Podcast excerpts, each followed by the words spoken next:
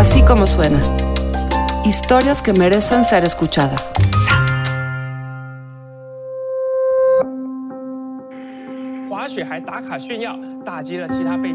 Coronavirus crisis in the U.S.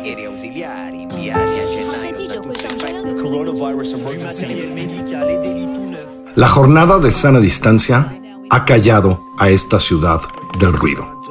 La Ciudad de México ya no es un estruendo.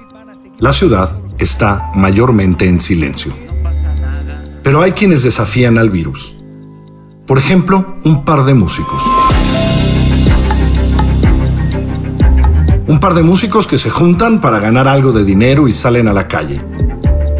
Los vecinos, agradecidos, se asoman por su ventana y de repente, ese par de músicos los hacen escapar estos momentos de aislamiento. Nadia Sanders y algunos músicos en la calle que hacen sonar diferente a la pandemia.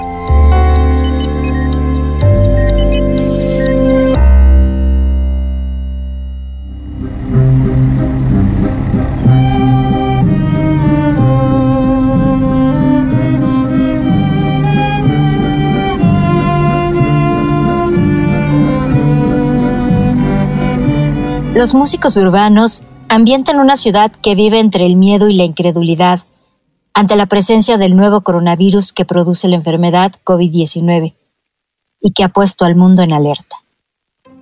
En los últimos días de marzo y los primeros de abril, el rugir de la capital de México ha dejado el campo libre al silencio. ¿Cuál silencio? Al cantar de las aves, a la campana de la basura y también a las cuerdas de dos violines afuera de una estación del metro. Bueno, yo me llamo Henry Mata Valerio y hago aquí porque me gusta mucho la música y aquí es el lugar donde puedo expresar, que la gente escuche lo que hacemos, aquí el compañero y yo. Y yo me llamo Miguel Alcaraz.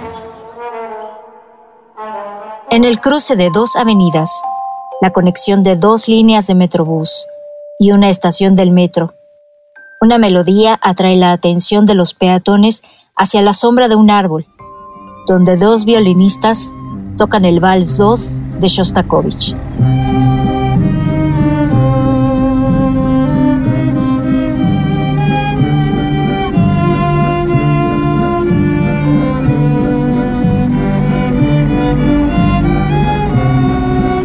La gente, yo creo que la gente lo acepta, porque pues si más que bien vienen de la rutina y todo eso, entonces como que cambiarles un poquito el momento está bien.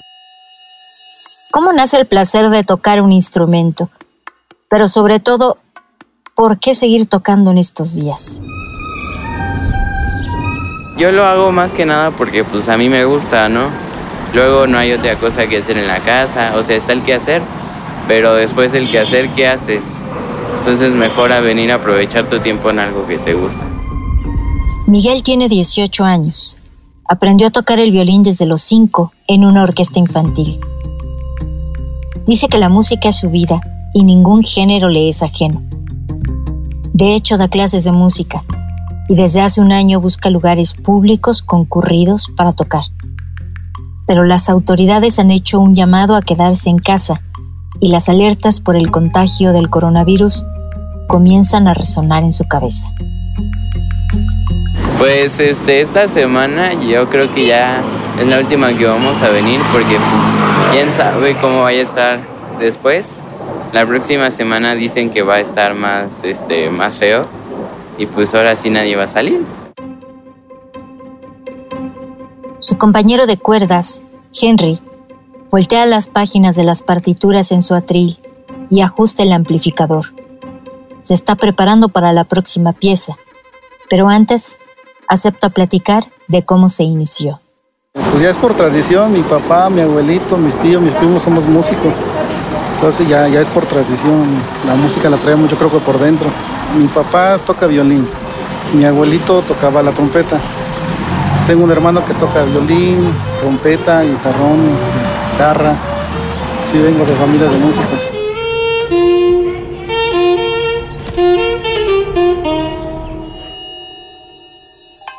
Me platica que no solo vive de la música, tiene un local de comida, pero ha estado muy baja la venta y estos días se enfoca en el violín. Su esposa se queda en casa con su hijo y él prefiere salir unas horas a tocar. Estamos moviendo en diferentes lugares de la ciudad y este, pues ahorita sí está un poco crítico la cosa con esto del tema del coronavirus, pero ni modo tenemos que salir a buscar el pan, si no nos encerramos no, no, no va a ser posible sacar para la comida. En otras condiciones, veríamos en la misma esquina bandas completas tocando rock and roll y parejas bailando sobre el concreto. Mientras platicamos a una sensación térmica de 30 grados, la gente camina. Mario y Henry miran el reloj y eligen la última pieza porque están por llegar otros músicos con quienes comparten el espacio.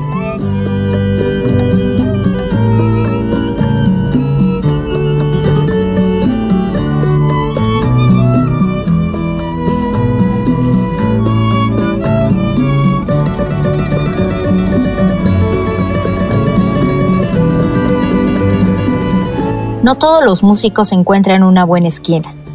Hay quienes llevan la música a domicilio. Tocan la trompeta, cargan una marimba o un organillo, hasta penetrar los vidrios y despertar un recuerdo en los que permanecen confinados.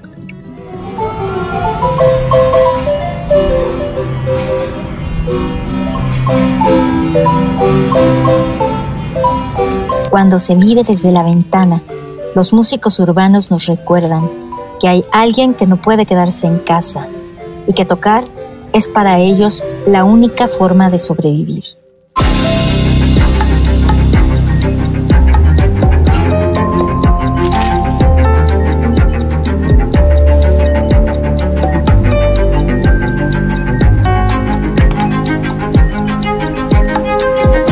Así suena la pandemia es una producción de puro contenido.